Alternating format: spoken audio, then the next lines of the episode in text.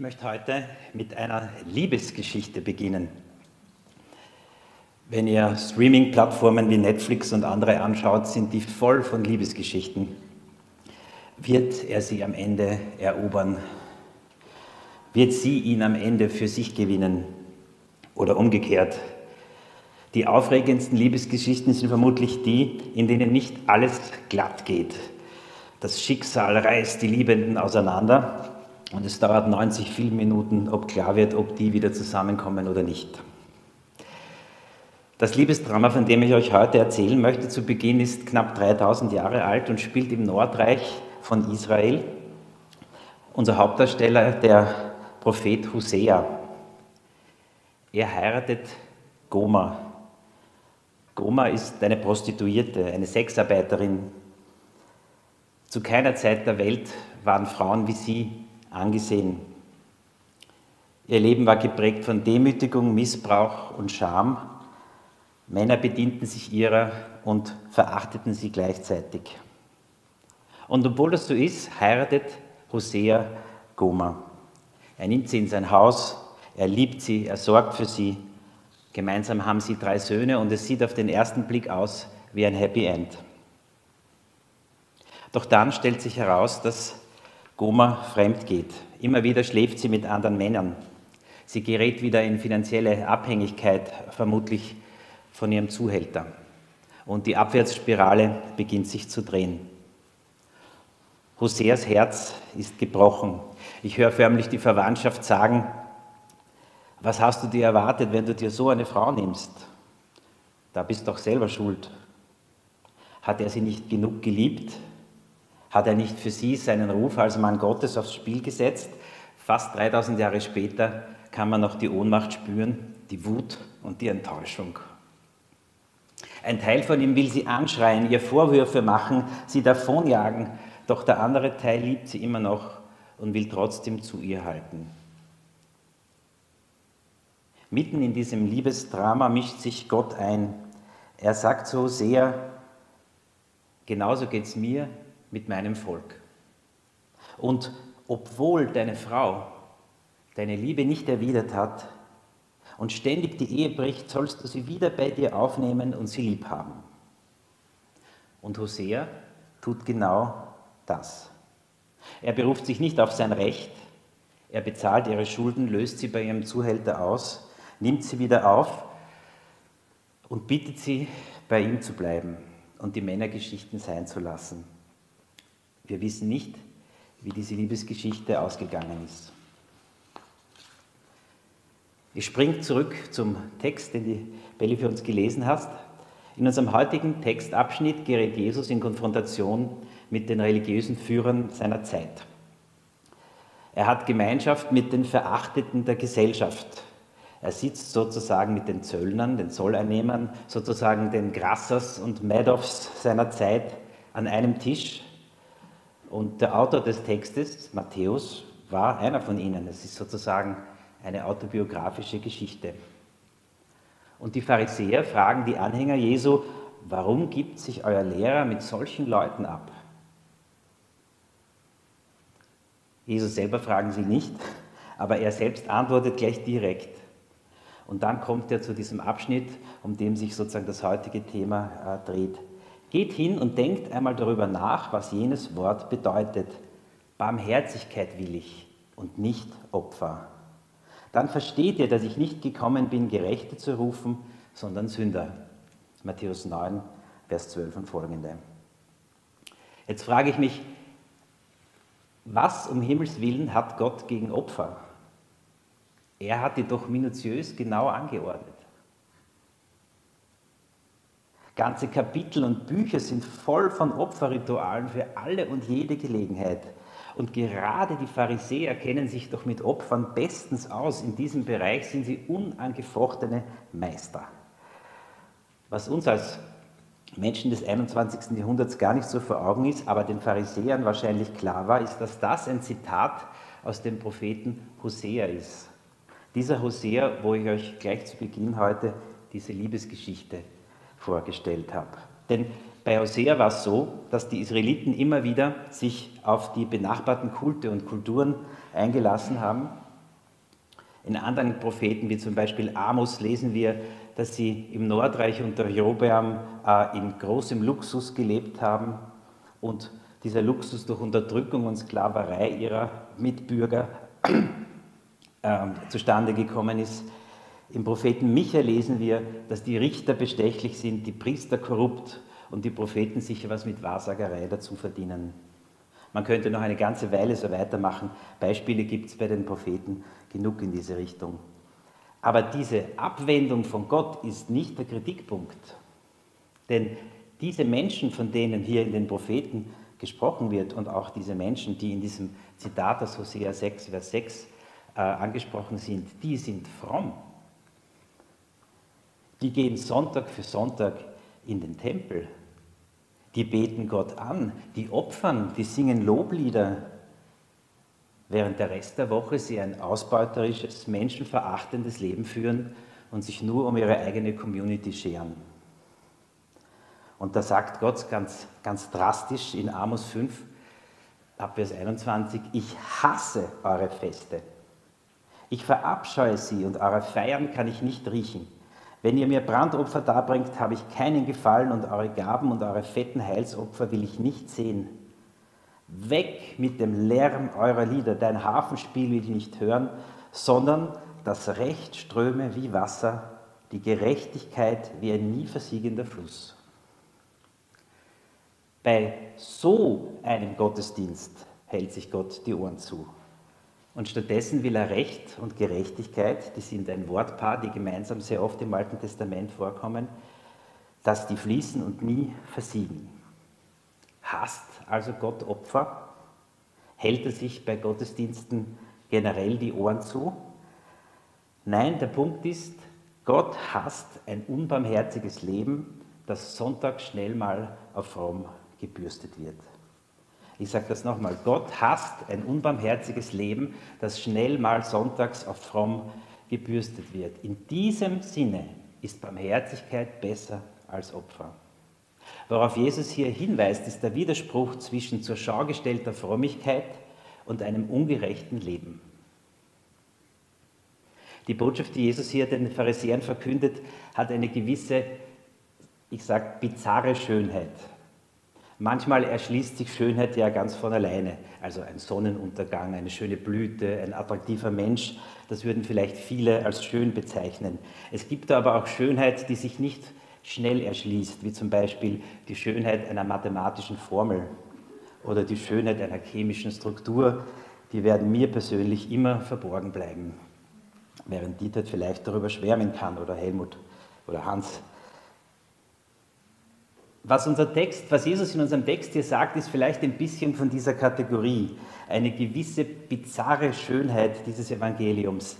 Der erste Teil der guten Nachricht klingt nämlich gar nicht nach einer guten Nachricht, sondern eher nach einer schlechten.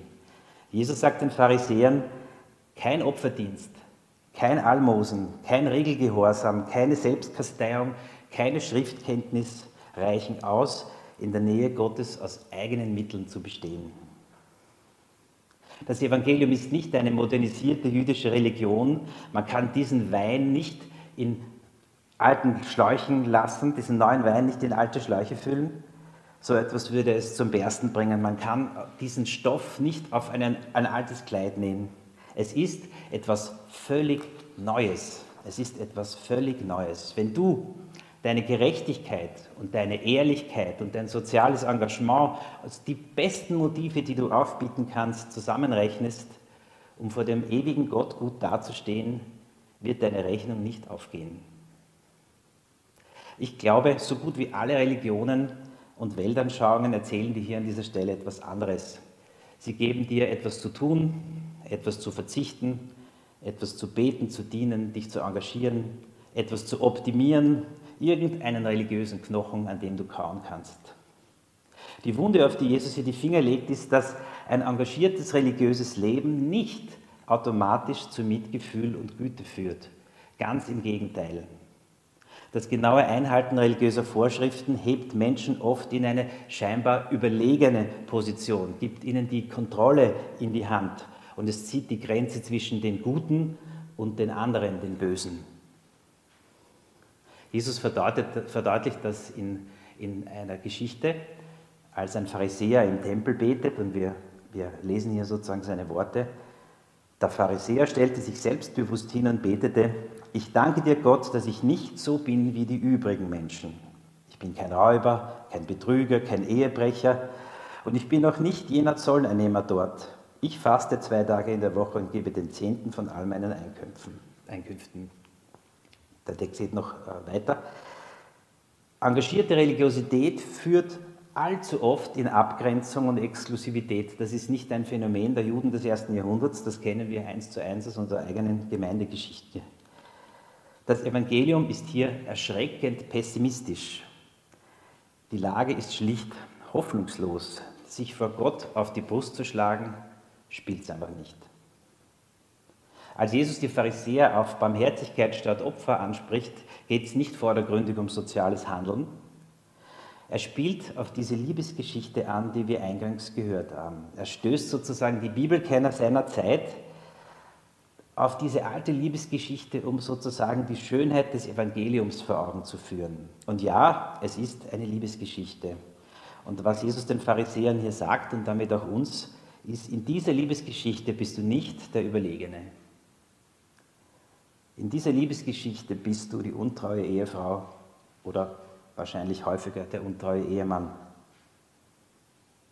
Die Pharisäer wären vielleicht gern Hosea gewesen, der die Unmoral und Verfehlungen seiner Zeit anprangert. Aber Jesus weist sie darauf hin, in dieser Geschichte bist du die untreue Goma,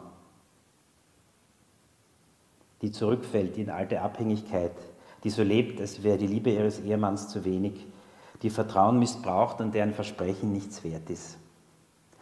Wenn man das so so sacken lässt, ist diese erste Nachricht des Evangeliums, die könnte einen schon in Verzweiflung stürzen. Wäre da nicht die zweite Zusage Gottes und damit die verblüffende zweite Seite des Evangeliums?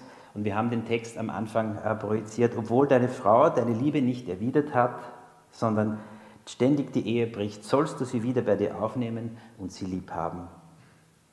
Gottes Barmherzigkeit nimmt sein Volk wieder auf. Hosea nimmt in Barmherzigkeit seine Frau wieder auf. Seine Liebe ist ungebrochen. Hosea tilgt die Schulden seiner Frau bei ihrem Zuhälter. Und Jesus, das göttliche Leben in Person, bezahlt mit seinem gerechten Leben, seinem Sterben und Auferstehen den Preis dafür, dass wer sich ihm anvertraut, unbelastet von Angst, Scham und Schuld in Gottes Familie aufgenommen wird. Das ist die ultimative Barmherzigkeit. Und diese Barmherzigkeit macht den Unterschied. Sie verändert alles und sie bringt diese Schönheit des Evangeliums zum Strahlen. Wie verändert diese Barmherzigkeit alles? Nun, sie verändert vorerst mal mein Gottesbild. Wenn wir von Gott sprechen, ist ja unser Verstand äh, relativ begrenzt und deswegen gibt es viele Wortbilder und viele Beispiele, wie Gott ist. Und bei Hosea stellt sich Gott als ein Liebender dar. Und wer, wer sich da darauf einlässt, der kann in besonderer Weise das Wesen Gottes in diesem Liebenden erkennen. Und es kann uns helfen, sozusagen mit der Zeit Gottesbilder abzulegen, die sich irgendwie in unser Leben einschleichen und die ganz falsch und ungesund sind. Ihr wisst ja, ich habe drei Söhne und ich liebe die über alles. Und ich tue das nicht deswegen, weil sie immer gute Entscheidungen treffen und immer auf mich hören. Ich liebe sie, weil sie meine Söhne sind. Und das wird sich nicht ändern, komme was wolle. Und wenn ein menschlicher Vater solcher Liebe fähig ist, wie viel mehr unser himmlischer Vater. Und da schleichen sich so eigenartige Bilder von Gott in unseren Kopf. Wenn von Zeit zu Zeit bei dir oder mir ein Gott um die Ecke schaut, der dich wieder bei Fehlern erwischt, der enttäuscht von dir ist, der mit Stoppuhr und Maßband dein Leben bewertet und dir vor Augen führt, was für ein schuldiger Mensch du bist, dann schick ihn fort. Deine Schuld hat Jesus beglichen. Ein für alle Mal. Seine Kinder haben keine Rechnung beim Vater offen. Oder wenn von Zeit zu Zeit ein Gott um die Ecke schaut, der mit dem Finger auf dein peinlichstes Versagen zeigt und du dich in Grund und Boden schämst, schick ihn fort. Deine Scham hat Jesus auf sich genommen. Die Schande des Kreuzes tilgt alles, wofür du dich schämen könntest. Dein barmherziger Vater schämt sich niemals, niemals für sein Kind. Du bist angenommen, geliebt, ohne Wenn und Aber. Oder wenn von Zeit zu Zeit ein Gott um die Ecke schaut, der dir Angst macht, dass du es nicht schaffen kannst, dass du die Kontrolle verlierst oder vielleicht irgendetwas oder irgendwer dich unrettbar überfordern könnte, schick ihn fort. Dein barmherziger Vater schützt, schützt dich und ist mit allen Turbulenzen deines Lebens bei dir. Barmherzigkeit zu verstehen macht den Blick frei, wie Gott wirklich ist. Sie verändert unser Gottesbild. Sie verändert unser Bild von Gott, doch nicht nur das, sie verändert auch unser Bild von uns selbst. Es ist leider wahr, mein Versagen ist Teil meines Lebens. Vieles, was ich tue, macht Gott keine Freude. Wie gern wäre ich schon weitergekommen, reifer geworden. Doch Eigennutz und Lieblosigkeit und Ungeduld brechen immer wieder durch und erinnern mich daran, dass ich es alleine nicht hinbekomme. Ich muss aber dort nicht stehen bleiben. Durch Jesu gerechtes Leben, durch seinen stellvertretenden Tod, durch seine Auferstehung ist meine Schuld beglichen, meine Scham weggewischt und meinen Ängsten der Schrecken genommen. Sich von Gott angenommen zu wissen, ermöglicht uns einen neuen Blick auf uns selbst und ich darf mich als Geschöpf neu als sein Ebenbild entdecken. Ist dir schon mal durch den Kopf geschossen, wie schlimm muss ich eigentlich sein, dass Gott sich sozusagen zur Barmherzigkeit überwinden muss, um mit mir zusammen zu sein? Hier dürfen wir zwei Sachen nicht durcheinander bringen. Hoffnungslos steht für mich und dich, wenn du dir den Himmel verdienen willst. Aber Gott findet dich großartig, sonst hätte er dich so nicht geschaffen. Dieses Spannungsfeld bleibt Teil unseres Lebens. Einerseits ist unser Wesen durchsetzt und beschmutzt durch Eigennutz und Sünde und gleichzeitig bilden wir mit unserem Wesen Gott ab. Du bist ein Unikat. Du bist ein Meisterwerk Gottes. So viel Gutes steckt in deinem Leben. So viel Gutes steckt in deinem Leben. So viel Unverwechselbares, Geniales gilt es zu entdecken und so ein Schatz an Kreativität, Gestaltungskraft und Schönheit steckt in dir. Vergangene Woche hat ähm, eine Schülerin mir ein Stück meiner Hornhaut aus dem Auge gekratzt. Der Lehrberuf ist gefährlicher, als man denkt. Ähm, das war schmerzhaft und hatte die Folge, dass ich mehrere Tage lang so einen attraktiven Augenverband äh, tragen musste. Ich wurde schon vorgeschlagen für Flug der Karibik. Äh, Fortsetzung. Mein Spaß beiseite, das war wirklich grauslich. Schmerzhaft und unangenehm. Aber ich sage euch, am vierten Tag das Gefühl, als dieser Augenverband herunterkommt und du beginnst wieder dreidimensional zu sehen und du beginnst wieder Distanzen einschätzen zu können und du siehst so eine neue Perspektive und wenn du dein ganzes Leben als arme Sünderin herumrennst, ist deine Perspektive vermutlich genauso verzerrt wie meine zu dieser Zeit. Und Barmherzigkeit zu verstehen, macht den Blick frei für die Ebenbildlichkeit Gottes, die in dir und mir steckt. Sie befreit vom Alltagsschmutz und bringt zum Strahlen, was Gott in dein Leben hineingelegt hat. Also Barmherzigkeit verändert unser Bild von Gott, sie verändert unser Bild von uns selbst und sie verändert auch das Bild, wie wir selbst andere Menschen sehen. Die Pharisäer sagen in unserem Text, wie kann ein, euer Meister nur mit solchen Leuten zusammen sein? Mit Zolleinnehmern und Sündern. Interessant, die, die es mit den heiligen Büchern ganz genau nehmen, die die ausgeklügelsten Regeln einhalten, die ihre ganze Zeit und ihren Alltag dem Anliegen opfern, Gott zu gefallen, verschließen sich vor den Geschöpfen, die dieser selbe Gott innig liebt. Zu verstehen, wie barmherzig Gott ist, macht hier wirklich den Unterschied. Denn nur Barmherzigkeit hat die Kraft, harte Worte weich zu machen und anderen zuzusprechen, was Gott mir selbst gewährt. Diese Barmherzigkeit, um in dem Bild zu bleiben, ist wie eine Brille, mit der man durch den Schmutz und Gefallenheit der Sünde schauen kann und die Ebenbildlichkeit im anderen entdecken kann. Ich selbst habe es oft beobachtet, dass Menschen, die es mit ihrer Religiosität sehr ernst nehmen und sich selbst alles abverlangen, dass sie leicht auf andere herabschauen, die weniger Erkenntnis haben als sie selbst, dass sie hart in der Sprache werden, dass sie sich auf Themen konzentrieren, in denen es ums Unvermögen und die Unmoral der Welt geht und dass sie unnachgiebig, unbeweglich werden und sich selbst als die letzten Getreuen verstehen. Und alles und alles dreht sich nur um die eigene Gruppe. Barmherzigkeit zu verstehen macht den Blick frei für die Ebenbildlichkeit Gottes, die in allen Geschöpfen steckt. Das muss nicht bedeuten, dass ich alles gut finde. Das bedeutet auch nicht, dass alles gleich wahr sein kann. Das bedeutet auch nicht, dass jeder nach seiner Fasson selig wird, wie es der Friedrich der Große gesagt hat. Wenn ich Gottes Barmherzigkeit tief verstanden habe, dann anerkenne ich die Würde des anderen als Geschöpf Gottes. Dann kann ich Verbindendes suchen und Gutes teilen mit jedem Menschen auf diesem Planeten. Ich denke, was Jesus den Pharisäern vermitteln wollte, ist, mit dem Reich Gottes beginnt etwas völlig Neues.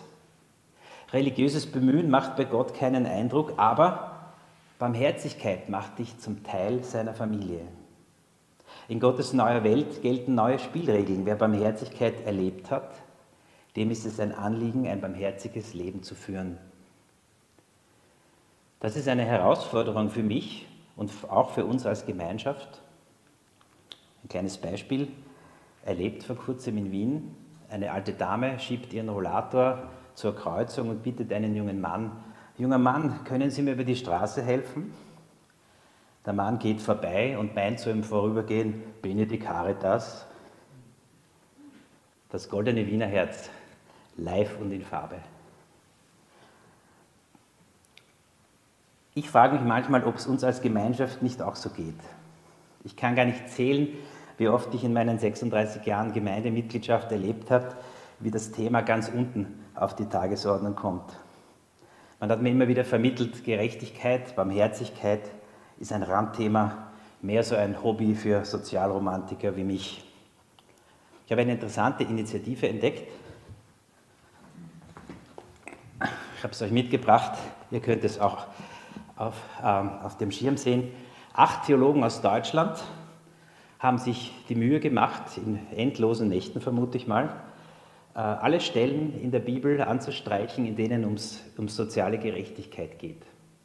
Recht und Gerechtigkeit würden wir heute als soziale Gerechtigkeit bezeichnen. Es sind über 3000 Stellen. Wenn du diese Bibel durchblätterst, gibt es kaum ein Blatt, das nicht orange angemalt ist, weil das Thema Gerechtigkeit sich so stark durch Gottes Wort zieht. Es bedarf schon eines richtig starken Willens, dieses Markenzeichen Gottes aus unseren Diskussionen und Predigtreihen herauszurechnen, so als ob man 3000 Seiten aus der Bibel herausreißen würde, was der Theologe Jim Wallis auch tatsächlich getan hat, um darauf hinzuweisen. Ihr wisst ja, unsere evangelikale Bewegung hat sich auf die Errettung von Seelen äh, konzentriert. Und immer mehr Christen erkennen heute, dass diese Seelen aber in Körpern stecken, die hungern, frieren und leiden, die ohne Aussicht auf Gerechtigkeit sind und denen Tag für Tag vermittelt wird, niemand schert sich um dich. Und wenn wir sagen, dass ausschließlich das Predigen des Evangeliums unsere Aufgabe ist, dann sind wir eines mit Sicherheit weiß und wohlhabend. Und in vielen Christen, die ich kenne, und ich kenne das für mich selbst auch, sitzt irgendwie die Angst, wenn man sich im sozialen Bereich engagiert, dann verliert man irgendwie die fundamentalen Grundlagen des Glaubens. Und das kommt nicht von ungefähr. Tatsächlich haben Theologen rund um den Beginn des 20. Jahrhunderts, zum Beispiel Walter Rauschenbusch, ein Baptist, Bassist, weiß ich nicht, ein Baptist, Walter Rauschenbusch, mit seiner Social Gospel Bewegung die Christenheit wirklich in zwei Lager gespalten. Die einen, die sozusagen Jesu Leben und Sterben und Auferstehen als soziale Tat und Vorbild gewürdigt haben und in Richtung soziales Engagement sich bewegen. Und die anderen, die sich stark auf den Bereich Bekehrung äh, konzentrieren. Aber ehrlich, wenn es wirklich ums Reich Gottes geht, dann können wir uns von diesen Worthülsen und Kampfbegriffen lösen. Denn Barmherzigkeit, von der Jesus spricht, hat in erster Linie und direkt persönlich mit Gott zu tun. Sie wurzelt in Gottes Wesen. Ich habe euch ein paar Stellen beispielhaft herausgegriffen. Wer den Armen unterdrückt, verhöhnt seinen Schöpfer. Aus Sprüche 14. Hier geht es direkt um Gott. Recht und Gerechtigkeit, übrigens die Begriffe, schon mal zitiert, sind die Füße seines Thrones in zwei Psalmen zum Beispiel, 89, 2 und 97, 4, lesen wir diese, diesen, dieses Zitat. Die Gerechtigkeit und Recht sind die Füße seines Thrones. Oder wer den Armen etwas gibt, der borgt es Gott. Was für eine absurde Vorstellung, etwas an Gott zu geben, dem schon alles gehört. Aber es hat mit ihm persönlich zu tun. Es geht nicht um Effizienz oder Engagement, es geht um ihn. Und Jesus greift das an vielen Stellen auf, zum Beispiel auch an dieser, was du einem meiner geringsten Brüder getan hast, hast du mir getan. Das Anliegen für Gerechtigkeit sich einzusetzen oder Barmherzigkeit zu üben, das wird synonym verwendet sehr oft, entspringt der Erfahrung der Güte Gottes und der Gnade Gottes in meinem eigenen Leben. Es gehört auf ganz natürliche Weise zusammen. Als Bürgerinnen in Gottes Reich setzen wir uns für unser Umfeld ein, weil es Gott ein Herzensanliegen ist. Und wir erzählen von Ewigkeit, Gnade und Heil nicht etwa, weil Geistliches wichtiger ist als Weltliches, sondern weil Ewiges wichtiger ist als Zeitliches. Das ist ein Zitat von äh, Timothy Keller übrigens. Der äh, Autor Markus Spieker, ein ARD-Journalist, hat so gesagt, Hinzukommen zu unserem sozialen Engagement ist gemeint, muss die unendlich hohe Vertikale der Transzendenz. Erst die Aussicht auf das ewige Leben gibt die Kraft und die Lockerheit, seine eigenen Ego-Ansprüche zurückzustellen und sich trotz aller Querschläge des Lebens Freude zu bewahren. Denn auf uns alle rollt der Tsunami des Todes zu. Gott aber reißt die Decke der Zeitlichkeit für uns auf.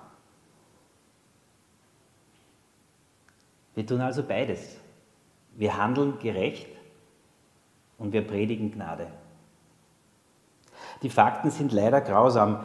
Wenn wir heute die Welt anschauen, dann sind 40 Millionen Menschen, 40 Millionen Menschen heute in Sklaverei, Zwangsprostitution gefangen. Fast dreimal so viel als zur Hochblüte des African Slave Trades. Fast die Hälfte der Weltbevölkerung hat keinen Zugang zum Rechtssystem.